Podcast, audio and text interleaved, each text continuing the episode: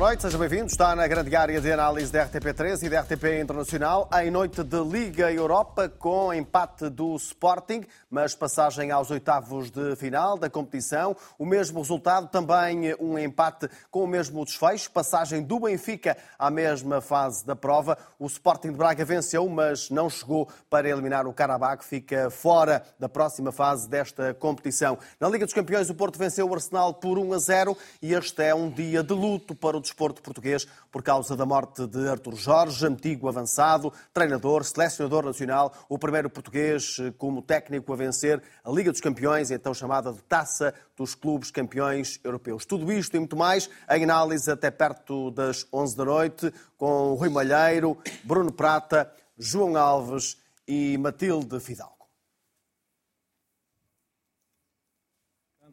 Começamos por olhar para o jogo do Sporting, empate em Alvalade, frente à formação do Young Boys. Mas, João Alves, muito boa noite e começo por si. O Sporting merecia ganhar este jogo e deveria ter vencido este jogo. Ficou a faltar outro tipo de eficácia à equipa de Ruben Amorim? Boa noite a todos, boa noite à Matilde e aos nossos telespectadores. Uh, sim, é, houve realmente uma grande diferença entre as duas equipas que Uh, o futebol tem, tem realmente coisas destas uh, que o Sporting podia ter goleado. Aliás, uh, aquilo que eu posso dizer é que a imagem que o Young Boys me deixou na primeira mão e agora neste segundo jogo é uma imagem de, do futebol suíço em, muito abaixo daquilo que é, que é normal. E, portanto, eu. E que o João conhece, eu, porque treinou na bem, Suíça. treino na Suíça. Aliás, a seleção suíça tem vindo a perder qualidade nos últimos anos e nota-se, portanto, este campeão do Suíço não tem nada a ver, por exemplo, com o Basileia, que, que eu conheci. Com o Basileia dos melhores tempos. Dos melhores tempos. Uh, portanto, uh, aquilo que eu vi foi realmente um Sporting, uh, portanto, encarar o jogo com, com segurança, com, com os jogadores mais sensíveis no respeito às faixas laterais.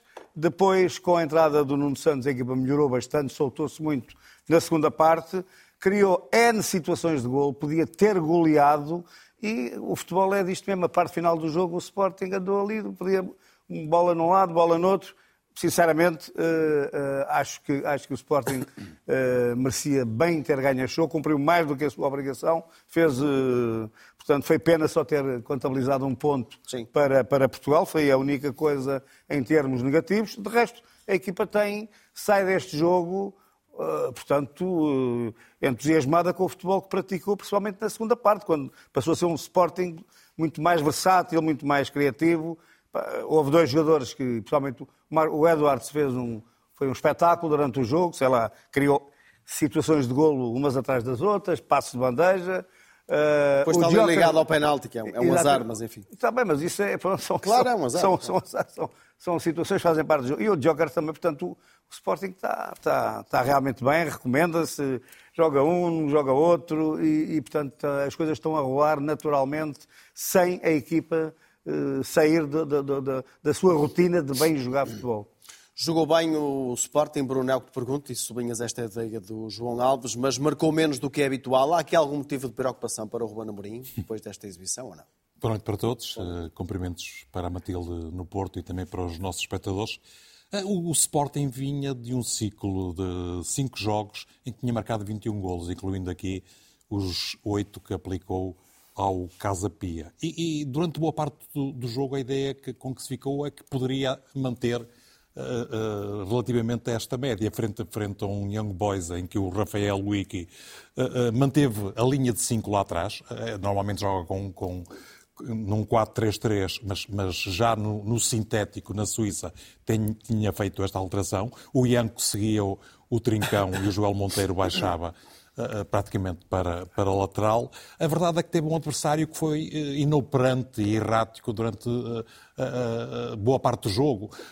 o Sporting nota-se que transpira confiança e qualidade, está muito forte, de facto, em todos os momentos do jogo, muda de protagonistas, eh, exceto talvez o Iocas, e isso não se, não se nota, independentemente das características diferentes de jogo, mas, mas isto acabou por ser um, um festival de desperdício, não há outra forma de, de, de, analisar este jogo. O Sporting tem um penalti falhado, tem mais, pelo menos, oito oportunidades principalmente no segundo tempo, onde teve meia dúzia delas, tem duas situações absolutamente caricatas. Estou a pensar ao minuto 45, quando o Daniel Bragança, após uma jogada do Edwards, a, a, melhor, a, a, jogada é do Daniel Bragança e o Edwards é que tem um desperdício Sim. absolutamente incrível a, após uma assistência do Jokers.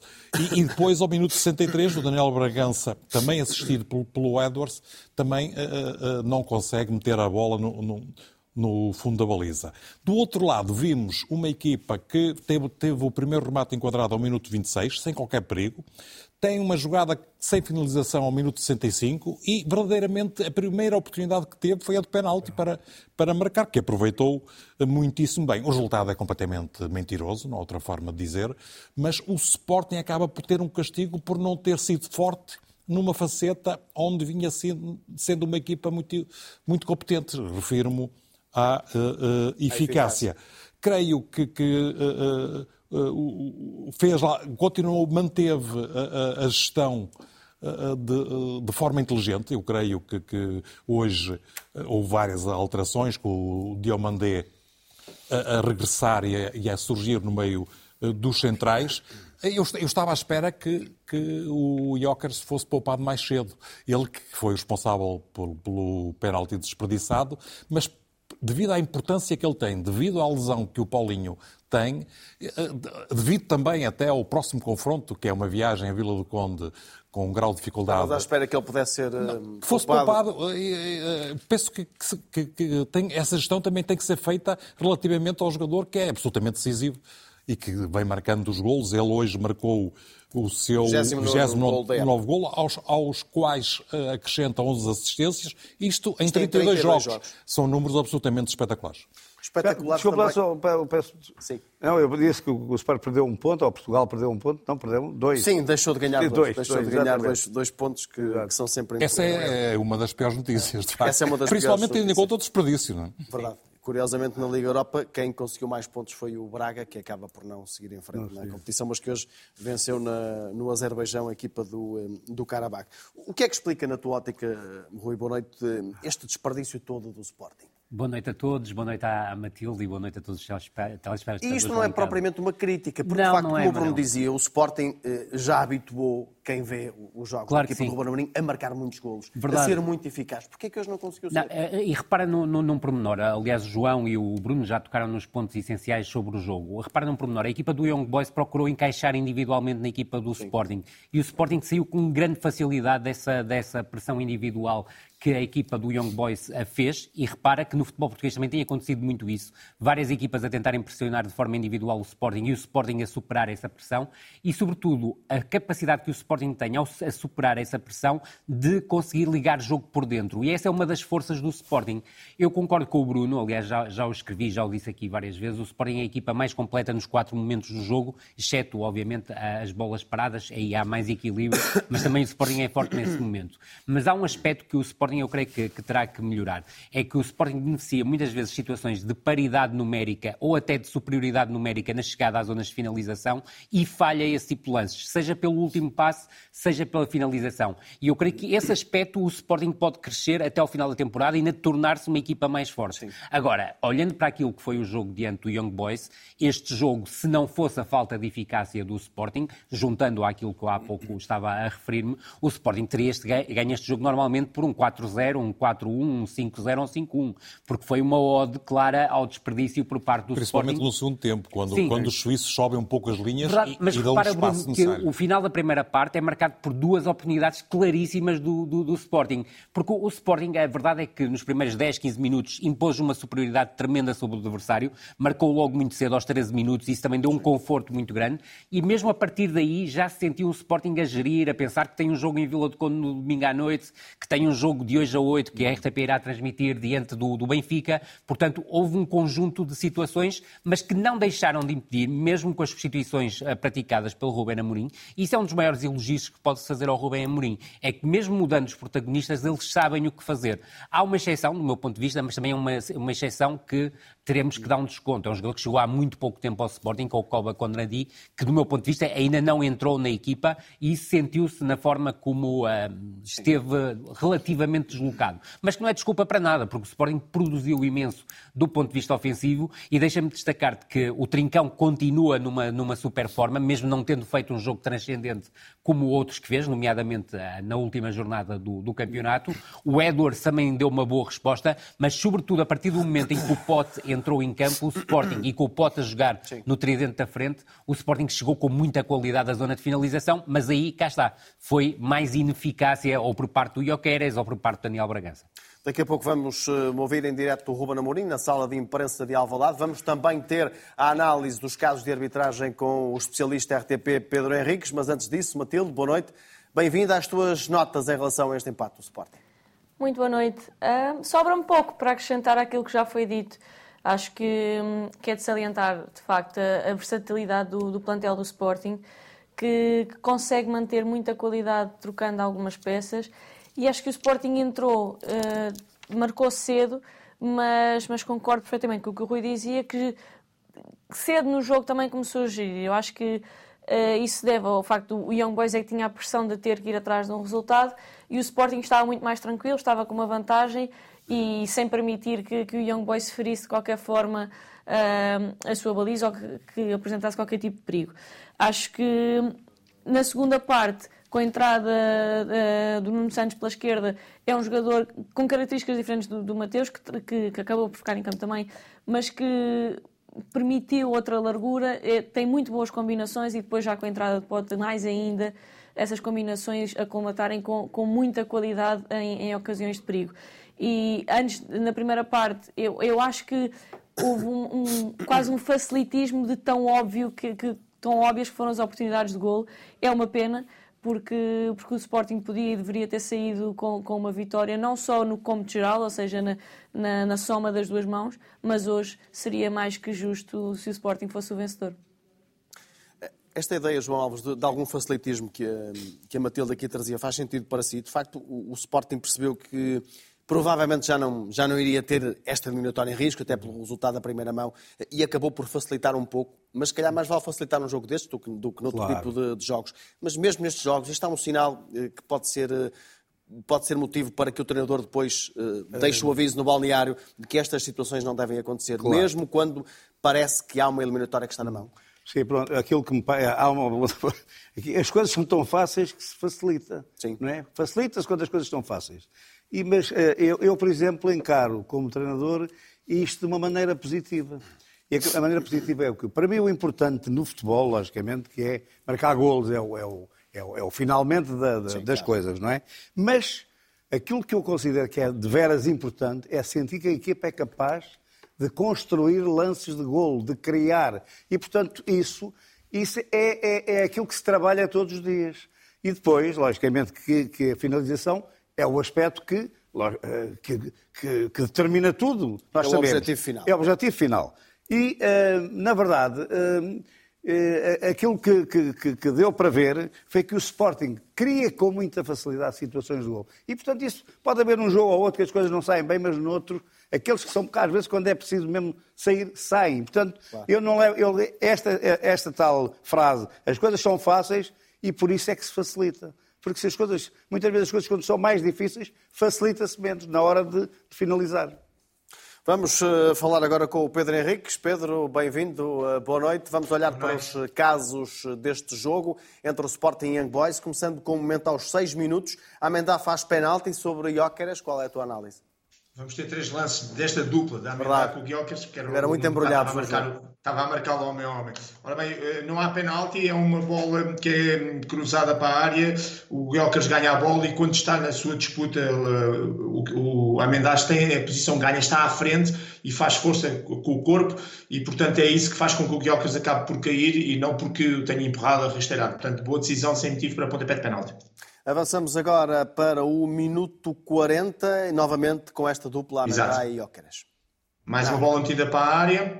Uh, o Guiocas dá ali um toque na bola, meio remate, enfim, meio toque, não sei se com o joelho, um, e depois da bola já ter saído do Guiocas, o Amendar, que está ligeiramente nas costas, um, em, em, pleno contacto apenas, acaba por colocar as mãos nas costas, mas já quando o Guiocas já está praticamente no chão. Portanto, digamos que aquelas mãos não fizeram com que o Guiocas tenha caído. As mãos acontecem quando o Guiocas já está em desequilíbrio. Portanto, uma vez mais, lance de contacto e para mim sem penalti.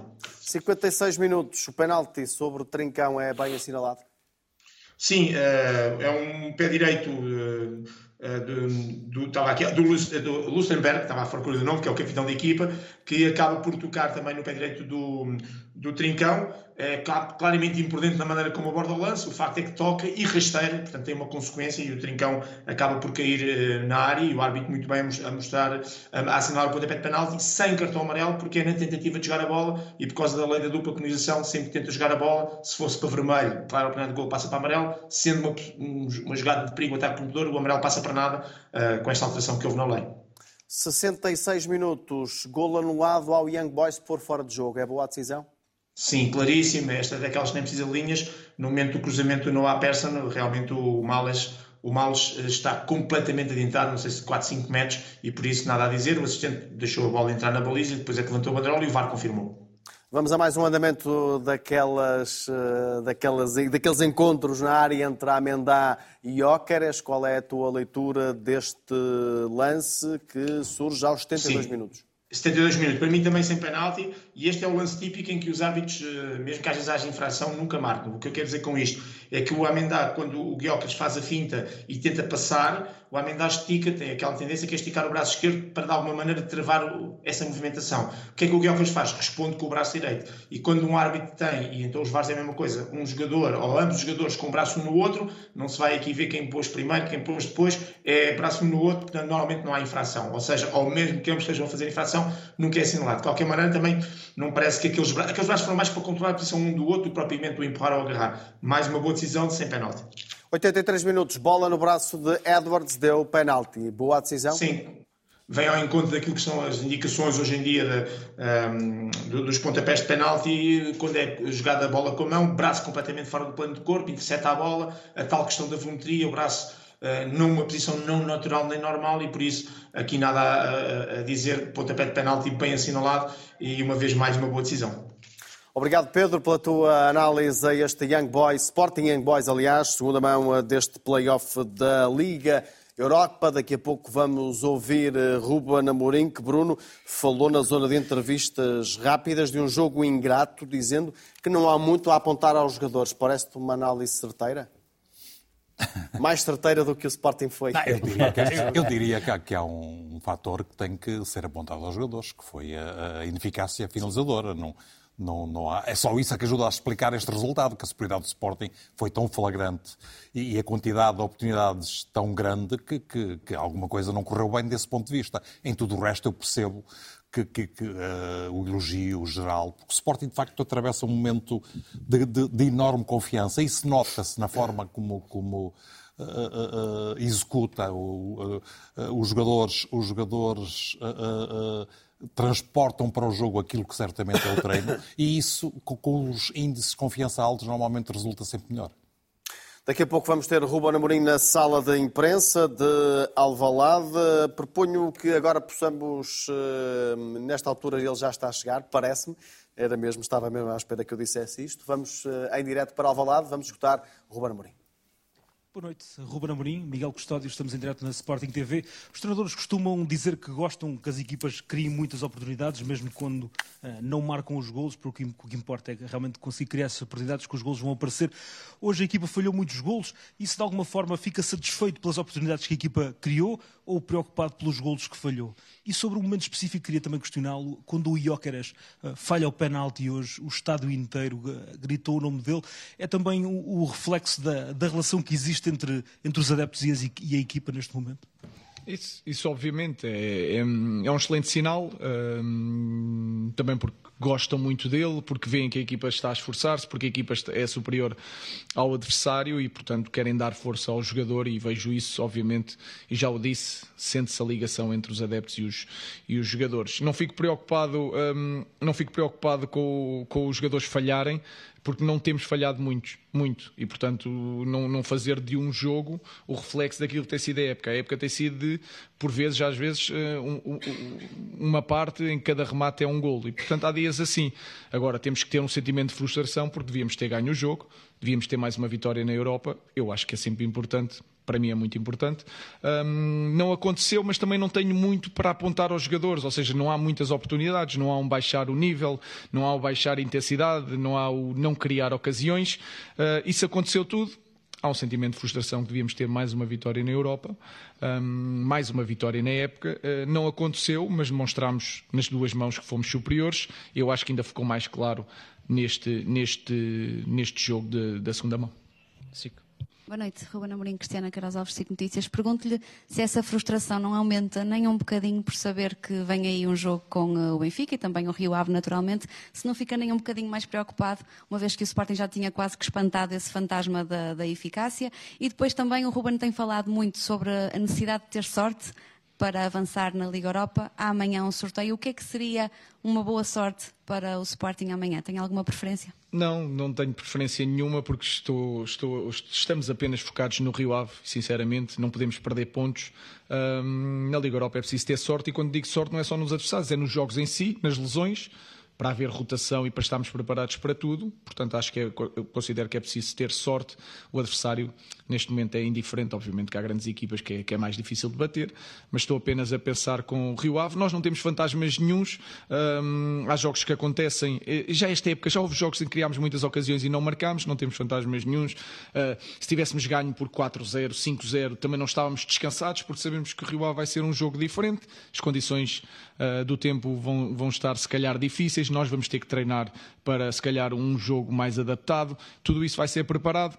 Focados nesse jogo, vamos arrumar esse. Eh, eh, este que passou, porque já houve jogos, por exemplo, aqui com, com o Rakov ganhámos um, eh, 2-1, ganhámos o jogo, mas a sensação não foi que tivéssemos jogado muito bem. Desta vez jogámos muito bem, criámos muito. Essa é a sensação que fica. Passámos, fomos superiores ao adversário, Volto a dizer, a única ponta de frustração é não ganhar. E devíamos ter ganho este jogo, devíamos ter mais uma vitória na época, devíamos ter mais uma vitória na, na, na Europa e devíamos ter demonstrado, através dos números, o que se passou nas duas eliminatórias. E eu acho que ficou aquém em termos de resultado. RTP. Boa noite, Ruben Guilherme Portela, em direto para a RTP. Ivan Fresneda voltou aos relevados. O que é que o Ruben retira destes novos minutos a seguir à recuperação da lesão? Obrigado acima de tudo, para, para ele voltar a sentir hum, o que é jogar, isso é importante. Ele precisa de, de, treino, como o Ger precisa de treino, está numa fase muito difícil para isso, porque nós já há algum tempo que não treinamos quase a equipa.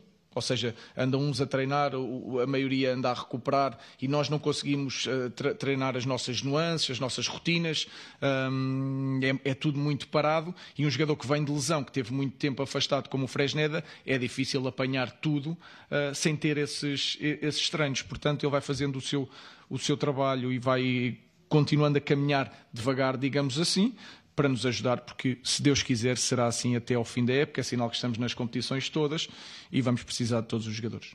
CMTV. Boa noite, Ruben Cláudio Constantino para a CMTV. Uh, se as contas não me falham, uh, Jóqueres tivesse apontado o penalti e chegava aos 30 golos esta época, falhou esse penalti e mesmo assim os adeptos mostraram de estar com ele, gritaram o nome dele. Quero lhe perguntar se vê cada vez mais Jóqueres como um ídolo para os sportinguistas e já agora, visto que falhou o penalti, vai continuar a bater os penaltis Vitor Jóqueres ou vai mudar essa, essa questão? Obrigado. Vamos ver, é, é bem possível que, que continue. Acho que já aconteceu com o Pote uma vez, também falhou e continuou. Vamos ver, mas sim, não, não perdemos uh, a confiança nele. Uh, obviamente que não, que não perdemos e ele irá fazer o próximo, irá bater o próximo penalti. Em relação ao ídolo, eu acho que ele é um ídolo não só dos sportinguistas, mas de toda a gente. Uh, até o, o festejo dele é usado por toda a gente. Ele é um, toda a gente gosta muito também pela forma como ele é, muito, muito simpático com, com, com os adeptos, com toda a gente e, portanto, eu já o via como um grande ídolo e acho que as pessoas adoram-no. Por isso é, é normalíssimo, mesmo que ele, mesmo que ele falhasse três penaltis, eu acho que eles continuariam a gritar o nome dele. Senhor. Boa noite, Ruben. Joana Pires, CVI CNN Portugal. Uh, falou há pouco dessa frustração que o Sporting sentiu hoje por não vencer. Pergunto-lhe se também a sentiu em jogadores como o Marcos Edwards e o Ioqueres, que, por exemplo, falhou o penalti e o Marcos teve uma grande oportunidade e acabou também por uh, falhar. E depois pergunto-lhe que, tendo, se tendo em conta a lesão do uh, Paulinho, se hoje poderiam não ter gerido o Ioqueres mais cedo, até porque a lesão do Paulinho é mais prolongada. Acho que não, eu acho que ele não precisa de, de, grande gestão. Ele fez isto no Championship e eu quando olho para o jogo eu não sinto grande, eu não sinto que ele precise de, de recuperar, volto a dizer. É, também ele faz muitos metros, é, leva muita porrada, mas é um esforço, a meu ver, diferente de um, de um, central ou de um médio centro que tem que ir atrás dos jogadores, sim ou sim. E a, Vitória, a verdade é que o Vitor vai fazendo os seus sprints e recupera mais devagar. Recupera as forças e vai. E quando eu controlo quase todos os meus movimentos, é um esforço diferente. Não é a mesma coisa como um médio. Nós tentámos gerir toda a gente hum, que precisava de gestão. Vocês viram que o Inácio precisa. o Inácio claramente está cansado hum, mentalmente e vai estar fresco para o próximo jogo. Poderá ser muito importante até pelas bolas paradas e pelo jogo direto que poderá existir.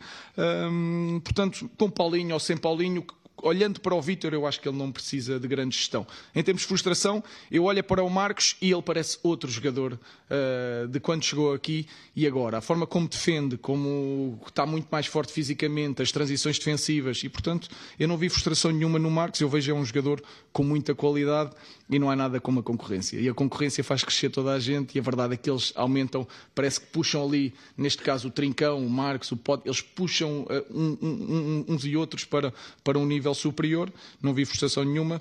O Vítor vai estar frustrado. O Vítor, quando não faz três gols, está sempre frustrado. Portanto, é um bom sinal, faz parte também de, de, do caráter dele. Boa noite, em direto para a TSF, Tiago Santos. Ontem falou de Liverpool e, e, também do Bayer Leverkusen, são os dois adversários que mais o preocupam, caso ganhem sorte ao, ao Sporting. E falou também da questão do jogo do, do Rio Ave. Pode ser um jogo particular ou que obriga uma preparação um pouco diferente? Penso, por exemplo, na questão do, do vento, que por vezes afeta os jogos lá em Vila de Conto. Sem dúvida. Tudo vai entrar em jogo e pela, pela previsão que está, uh, vai ser complicado não só para nós, mas para o Rio Ave, porque o Rio Ave é uma equipa de, de posse. Agora o jogo vai se tornar diferente. Nós temos que saber se, se aquilo tiver uma parte para cada lado e tem de certeza, e o vento tiver muita influência, nós temos que jogar um tipo de futebol que pode ser diferente, mas nós estaremos preparados e temos equipa para, para nos adaptar a, a essas características, esteja como o relevado estiver. Um, nós temos é que vencer. O Rio Ave, obviamente, quer vencer, mas nós temos a obrigação de vencer e, portanto, vamos preparar, vamos preparar o jogo um, dessa maneira. Em relação aos adversários, não interessa bem os, os, adversários. Eu falei nesses para dar um exemplo de equipas que o Leverkusen não perde com ninguém, o Liverpool está em primeiro da, da Premier League, dei esses exemplos, mas é, neste momento é indiferente. Eu só um, podia sair um desses, mas ganhávamos ao Rio Ave, eu assinava já e depois logo vi. Record. Boa noite, Ricardo Granado, Record. Ainda sobre o Guiocaras, e porque o Ruben obviamente conhece-o bem, acha que ele sai daqui mais satisfeito pelo gol que marcou ou mais frustrado com ele próprio pelo penalti que desperdiçou? E uma segunda pergunta sobre o Paulinho. A recuperação está a demorar um, bocadinho mais do que inicialmente previsto, não sei se, se me pode dizer isso ou não. Tem alguma coisa a ver com a faixa de pontar que ele sofreu ano passado ou é um problema completo? Não, ainda não, eu não, eu não, não sei bem ao certo, sei, sei que é no pé, não fui lá perguntar porque. Um, mas isso é com o departamento médico para eu também não estar aqui a falar de coisas que não, que não domino. Ele não está a demorar mais tempo do que era previsível, porque vocês uh, lembram-se que ele lesionou-se, recuperou e veio jogar, jogou 10 minutos e depois voltou-se a lesionar. Ou seja, depois da segunda lesão, uh, eu, eu, acho que ele está dentro do, do tempo. Uh, em relação ao Vitor, ele está claramente mais frustrado pelo, pelos gols que não marcou do que pelo gol que marcou. E, portanto, isso é muito óbvio e é muito claro. 0-0, Boa noite, Ricardo Miguel Gonçalves, 0-0. O Ruben Amorim chegou hoje aqui a uma marca interessante. Uh, chegou aos 195 jogos pelo Sporting, quer dizer que é agora o segundo treinador com mais jogos pelo Sporting na história, uh, à frente do Paulo Bento. Ainda está um bocadinho distante do primeiro lugar, do José uh, Salvo. Então, faltam 75 jogos.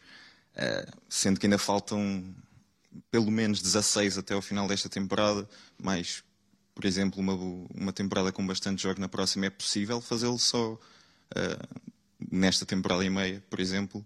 Mas a pergunta, no fundo, é se o Ruben Amorim gostaria de ser e se tenciona ser o treinador com mais jogos na história do Sporting.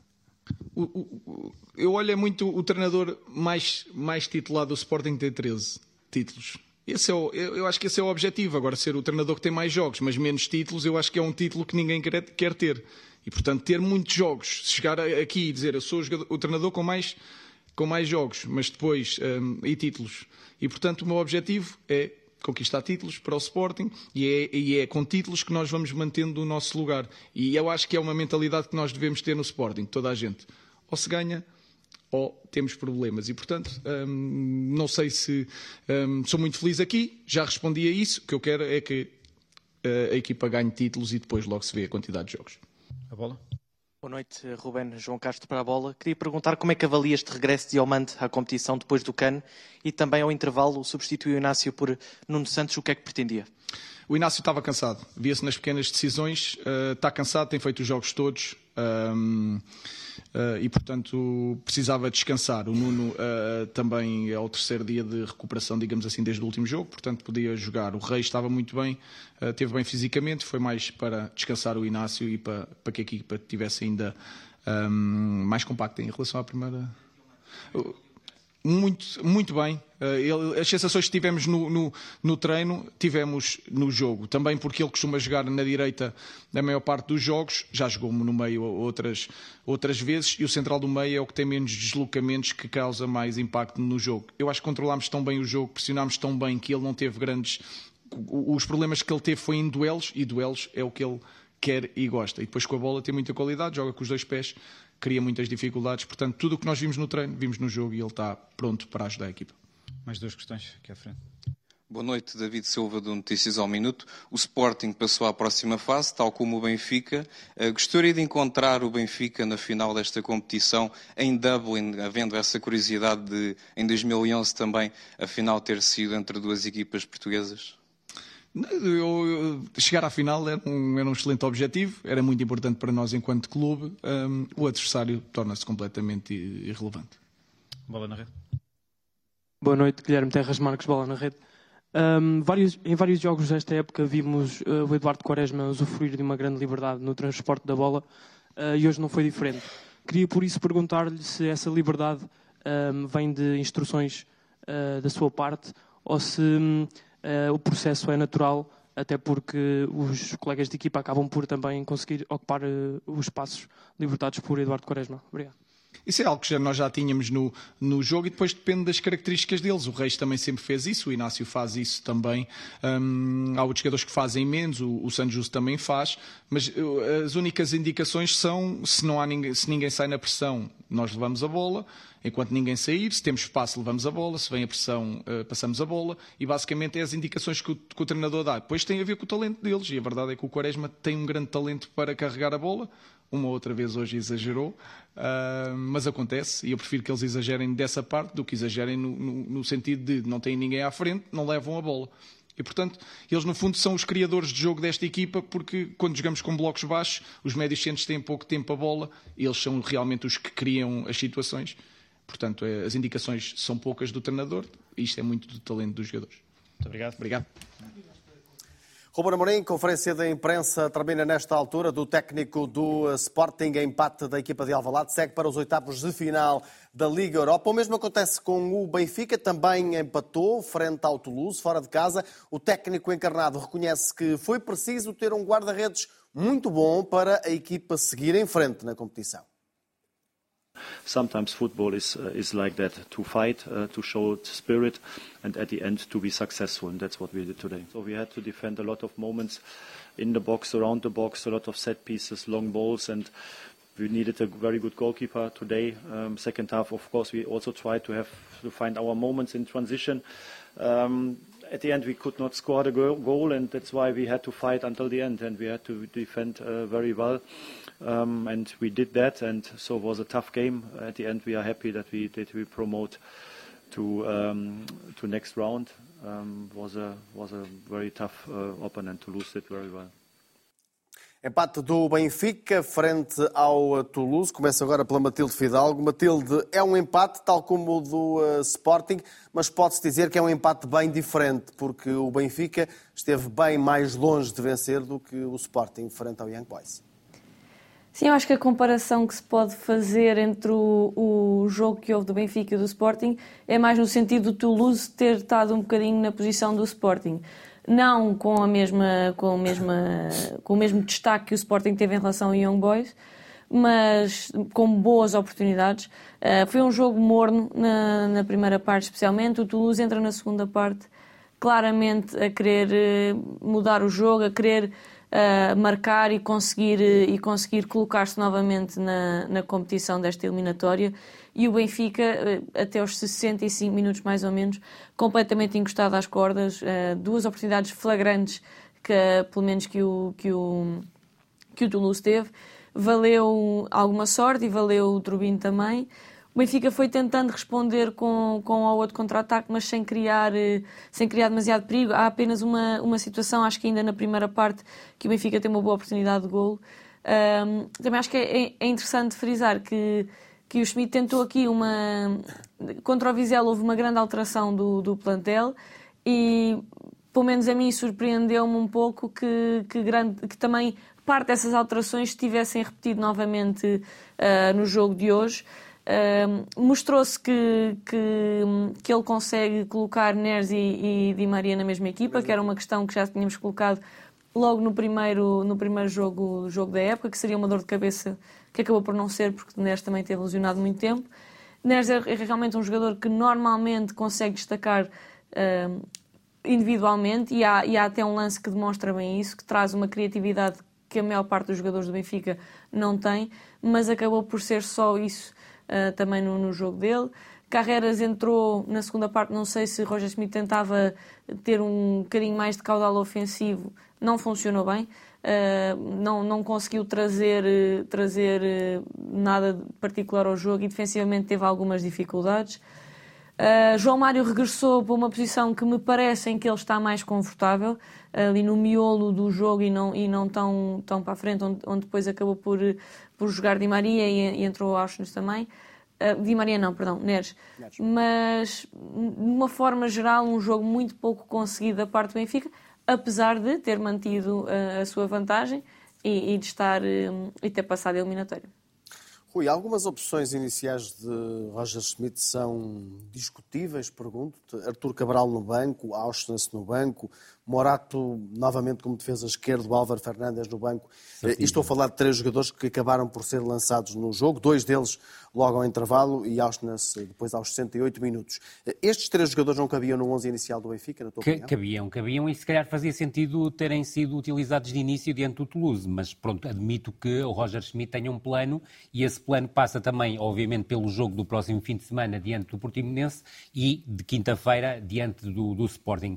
Eu vou, afirmo muito pelo mesmo diapasão da, da, da Matilde, ou seja, depois das transformações que fez no último jogo diante do, do Vizela, eu acreditava que mexesse um bocadinho mais nesta, nesta equipa e não fosse um bocado emular a equipa que tinha jogado diante do Vizela, nomeadamente repetir a questão de jogar com João Mário no corredor central. Da primeira parte fica-me claramente a ideia de um jogo muito sem saburrão, eh, em que o Benfica, apesar de tudo, podia ter ido ao intervalo a vencer. As oportunidades do Di Maria e do António Silva parecem podiam ser resolutivas us para a equipa do, do Benfica, mas fica-me depois uma ideia de uma segunda parte paupérrima da equipa do Benfica, que se colocou a jeito de ir para um prolongamento ou até correr o risco de ser eliminado por uma equipa que não tem metade da qualidade individual que o Benfica possui. Uh, Parece-me também que uh, não fez muito sentido num jogo com as características de hoje o Di Maria jogar praticamente 85 minutos. Creio que isso não fez absolutamente sentido nenhum. Creio que o Di Maria será muito importante com uma melhor gestão do tempo de, de jogo uh, e, sobretudo, a Matilde tocou num aspecto que me parece importante. Álvaro Carreras é um jogador com potencial, não tenho dúvidas sobre isso, mas entrou ao intervalo e não entrou bem, nem do ponto de vista ofensivo e principalmente do ponto de vista defensivo, teve muitas dificuldades. Eu chamei-lhe Álvaro Fernandes, mas agora... É, agora é Carreras, sim, mas é... Temos de nos habituar, temos de habituar. Bruno, as tuas notas em relação a este jogo? Um Benfica que deveria ter feito muito mais, estamos a falar de uma equipa que não está na primeira linha do futebol francês, longe disso, e que provavelmente está a lutar para não descer. Deveria, está a lutar para não descer. Deveria ter sido ultrapassada com maior facilidade, particularmente neste segundo jogo. O Benfica não é melhor que o Toulouse, é muito melhor. Isso mesmo. Mas hoje uh, o Toulouse foi superior e, eu creio que o resultado é injusto. Concordo. Uh, porque o Toulouse, na segunda parte, tem meia dúzia de oportunidades e não fora mais uma vez, o papel importante do Trubino, que tem disfarçado, tem maquilhado boa parte dos resultados do Benfica. Hoje, tenho que destacar também a, a prestação no, do João Neves, num dia difícil. É verdade, sem dúvida. Esteve, esteve ao seu melhor nível, não, não, não foi responsabilidade dele a exibição menos, menos conseguida. A verdade é que o Benfica deixou a desejar nos dois jogos com esta equipa uh, francesa que, que, que, está longe de ser um primor. Uh, uh, a certa altura, na segunda parte, depois de tentar, com a entrada do, do, do Carreras, resolver o problema do, do, lado esquerdo, eu creio que o, que o Roger Schmidt, a única alteração que verdadeiramente resultou foi quando colocou o Ashton à frente dele Sim. para tentar servir de, de, de, travão. Mas, mas isso é, é, é, é, é um Benfica demasiado reativo para, para uma equipa que tem um poder desequilibrante, que tem soluções para dar e vender, é nesta altura um enigma aquilo que está a passar em termos de produção uh, uh, futebolística. E, e, essa é talvez a, a, principal questão a esclarecer nos próximos tempos. E preocupante para o Benfica que tem desafios importantes brevemente, desde logo, por exemplo, além do próximo jogo do campeonato, a Taça de Portugal e hoje, a oito dias, a primeira mão frente ao Sporting e também um próximo adversário na Liga Europa que forçosamente será mais forte do que este. Uh, há aqui pontos que, de facto, têm de ser melhorados na equipa do Benfica e não há muito tempo para isso? Sim, eu, eu sinceramente fiquei. Um, olha, para já devo dizer que errei na apreciação em relação ao Toulouse no, no último programa. O, o Toulouse mereceu passar esta eliminatória. Se quisermos ser honestos, verdadeiros, a primeira parte do Benfica teve uh, três chances de golo contra uma, uma hipótese do, do Toulouse mas na segunda parte o Toulouse uh, passou o Benfica a ferro. Eu já não me lembro de ver uma exibição tão, tão má do Benfica, tão apagada, tão em termos defensivos, então, a equipa deu, abriu buracos por todo lado. E, oh, João Alves, se me permitir só um... É que o Roger Schmidt nem pode dizer que foi surpreendido, porque o, o Toulouse repetiu exatamente a mesma equipa da primeira mão e, é, e o mesmo 3-4-3, que é um 5-4-1, no processo defensivo. Sim, mas em termos ofensivos, criaram-se N situações de golo. Teve o Trubin. Daí eu dizer que nem sequer pode dizer que foi surpreendido Exato, pela estratégia. Trubin e má pontaria. Portanto, houve muita, muita. Houve lances falhados incríveis, que, portanto, o mais difícil até era, era falhar os golos, não é? Uh, aquilo que eu, as substituições ao, ao meio, no, no, meio da, portanto, ao intervalo, não funcionaram, portanto, tornaram o Benfica pior, pior equipa. Uh, que é que se nota ali o, o jogar o, o, Di Maria e o Neres? É evidente que depois a dupla de meio campo e o, e o segundo avançado ou, ou o médio ofensivo, aquele que faz ali o triângulo, tem que ser jogadores que sejam posicionais para poder dar liberdade aos dois alas e para poder fazerem, portanto, dobrarem e fazerem compensações aos dois alas, ao Di Maria e ao Neres, porque são dois jogadores para a Frentex. Embora o Di Maria hoje, sinceramente, hoje eu já não vi o Di Maria defender tanto é como, como, como, como ouvi defender. Por outro no, lado... No resto é que não esteve ao, ao nível... Para habitual. Não, mas trabalhou muito. Pronto. E no outro lado foi por onde o, o Toulouse criou muitas situações de perigo e situações de gol. Foi tudo pelo flanco esquerdo do Benfica, portanto, pelo flanco direito do... do, do... Epá, aqui o que é que eu passo? Lá vai o espírito dormir mal outra vez, porque com tantas dúvidas continua, por exemplo, estas substituições ao intervalo tem que criar dúvidas outra vez no treinador, forçosamente, não é? Portanto, uh, houve, o Benfica não pode ser, não pode uh, sofrer tanta situação de golo, ter uh, dado tanto domínio do jogo a, a, um adversário como aconteceu, como aconteceu no jogo de hoje. E, para ver a verdade desportiva, o, o, o, o Toulouse merecia ter ganho este jogo. Pelo caminho ficou o Sporting de Braga, apesar de ter vencido no Azerbaijão, o Karabakh. O treinador do Braga diz que faltou maturidade competitiva à equipa. Não é possível nós termos um plano ou estarmos a trabalhar como a equipa trabalhou bastante, umas vezes bem, outras vezes não tão bem, mas em busca daquilo que era o resultado e a conseguir eh, chegar ao final dos 90 minutos com 2 a 0.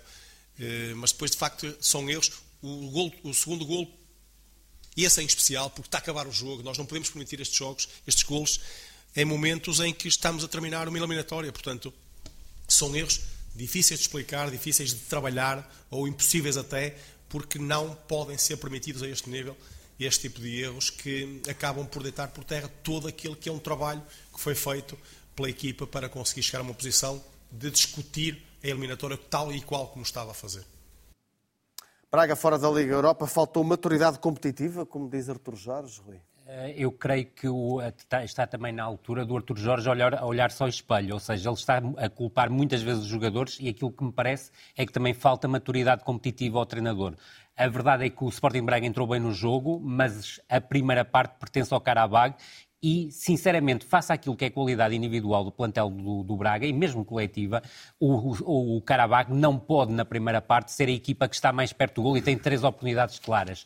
Há uma reação do Sporting Braga na segunda parte, mas só a jogar contra 10. Isso é extremamente pouco para uma equipa com o potencial do Sporting Braga. Chega e bem com a entrada do Bruma para o corredor esquerdo a criar desequilíbrios, faz 1 a 0 e faz o 2-0 e a partir daí, Manel, quando o jogo entra no prolongamento, o Sporting Braga tem que passar a eliminatória. É obrigatório o Sporting Braga passar a eliminatória e não pode sofrer um gol de livre lateral e o Arthur Jorge, que me desculpe, mas aí não é só culpa dos jogadores, é também culpa do, do treinador e, sobretudo, não pode estar completamente desequilibrado desequilibrado quando estava 3-1 com o, o, já em período de compensação e o Sporting de Braga sofrer um gol numa transição defensiva. E volto a dizer, não é falta de maturidade competitiva dos jogadores, é também do treinador.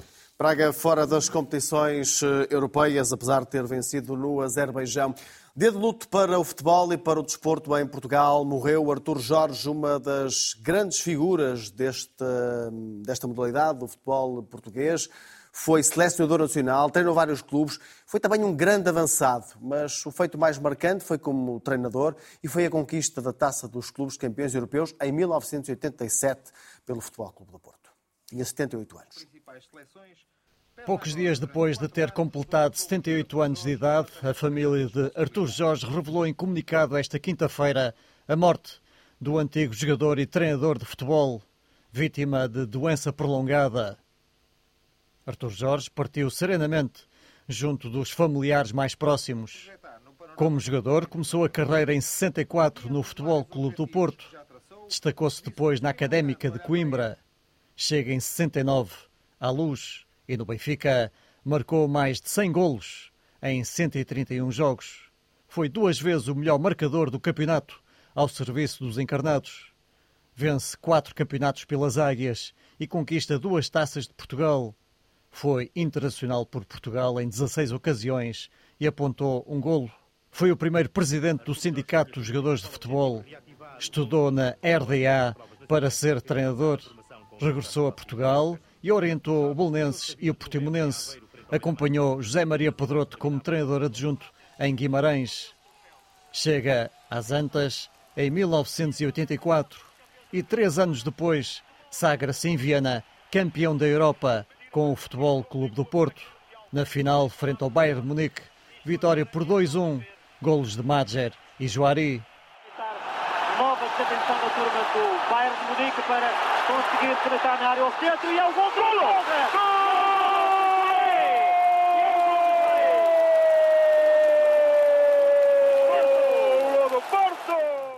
No Porto, conquista três campeonatos, três supertaças e uma taça de Portugal. O português teve ainda várias experiências no estrangeiro, tendo ganho a Taça de França, o Campeonato Francês e uma Taça da Liga com o PSG. É campeão na Arábia Saudita, ao serviço do Al Hilal, e vence uma supertaça no CSKA de Moscovo. Em 94, chega à luz para revolucionar o futebol do Benfica, mas a experiência não correu nada bem.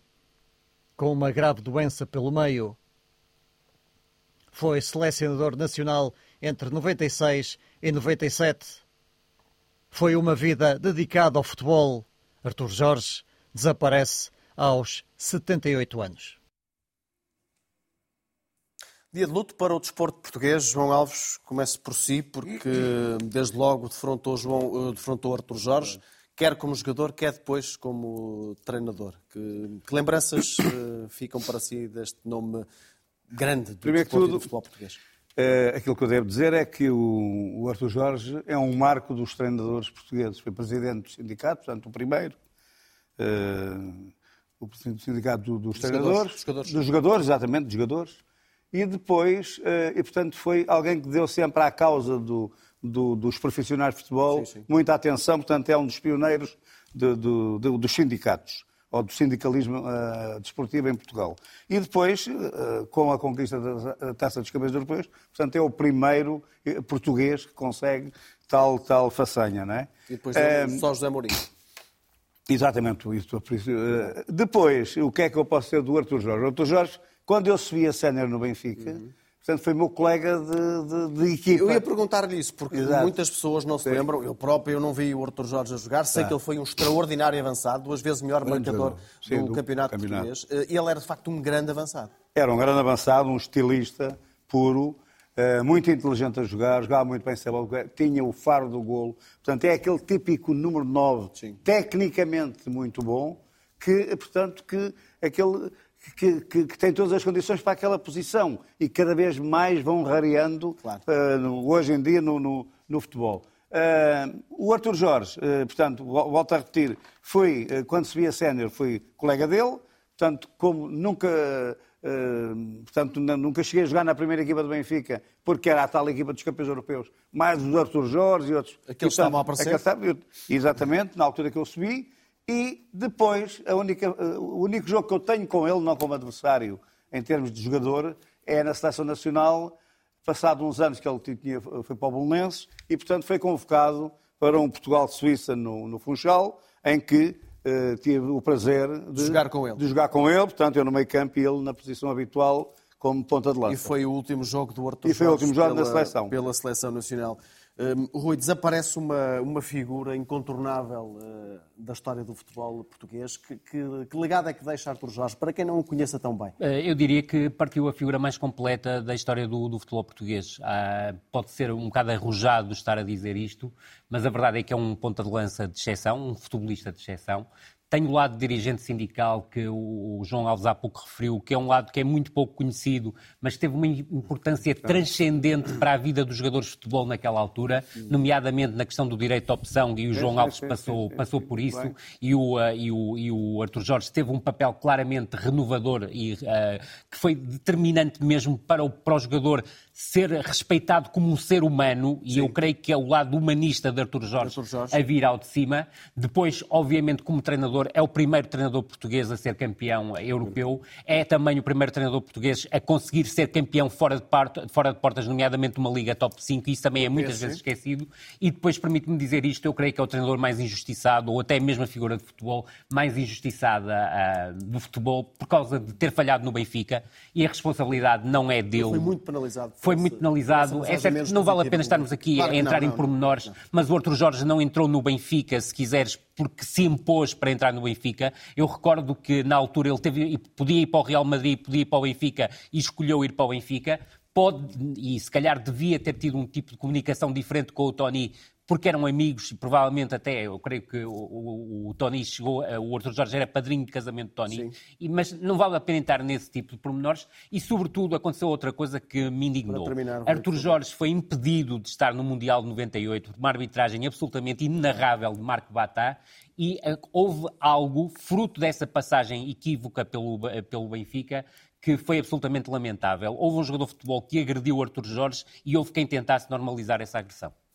Não temos já muito tempo, mas Bruno, ainda te queria ouvir sobre Artur Jorge, porque sei que o conheceste pessoalmente e bem, e são as notas finais, eh, provavelmente, do programa. Sim, eh, eu era um, um jornalista em início de carreira e, e acompanhava eh, não só o Floco do Porto, mas também a, a, seleção. Ele, de facto, foi, foi um caso ímpar no, no, no futebol português, pelas razões que, que o o Rui já foi adiantando, um caso raro, uh, teve tanto sucesso como jogador como como treinador. Ele, nas seis épocas no Benfica, marcou 105 golos em 130 uh, eh, jogos. E isto numa altura em que tinha a competição de Nené, Jordão, Vitor Batista, uh, o próprio Eusébio. Ele ganha duas bolas de ouro e pelo menos duas, duas bolas, de prata, com... pelo menos uma é, um, é a jogar com, com o Eusébio.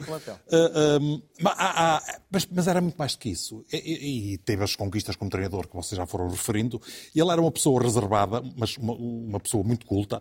Ele era um poliglota, falava várias Sim. línguas, um amante da poesia, publicou inclusive um, um livro, Vértice da Água, que, que, que renegou a certa altura, pelo menos não gostava que se falasse nisso, mas que ajudou aquele ficasse com, com É um com o livro ímpeto do- demasiado do alternativo, poeta. já o li, até o tenho. Ah, é Era amante, da, amante da, da pintura, eh, aliás, ele tinha um pequeno, tinha um pequeno eh, Dali. Eh, eh, quis ser presidente da, da Federação e, e concorrente, tentou concorrer contra uma dele, mas as associações na altura dominavam, nem sequer lhe permitiram que fosse a votos. Foi presidente do Sindicato de Jogadores, como já foi aqui eh, eh, referido. Ele, ele, enquanto jogador, não foi mais, porque também teve que lidar com o calvário das, das lesões. Foi operado eh, cinco vezes ao mesmo eh, joelho. Hum, E para terminar?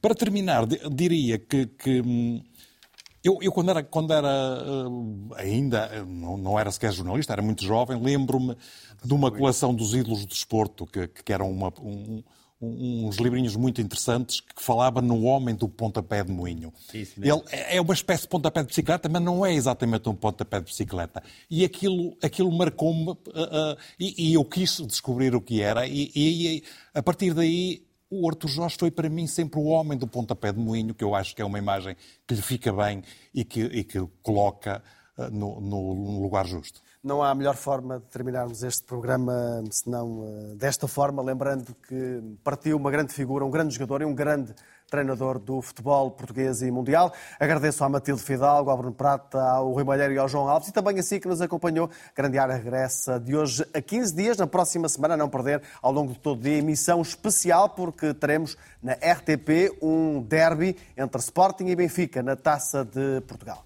Muito boa noite.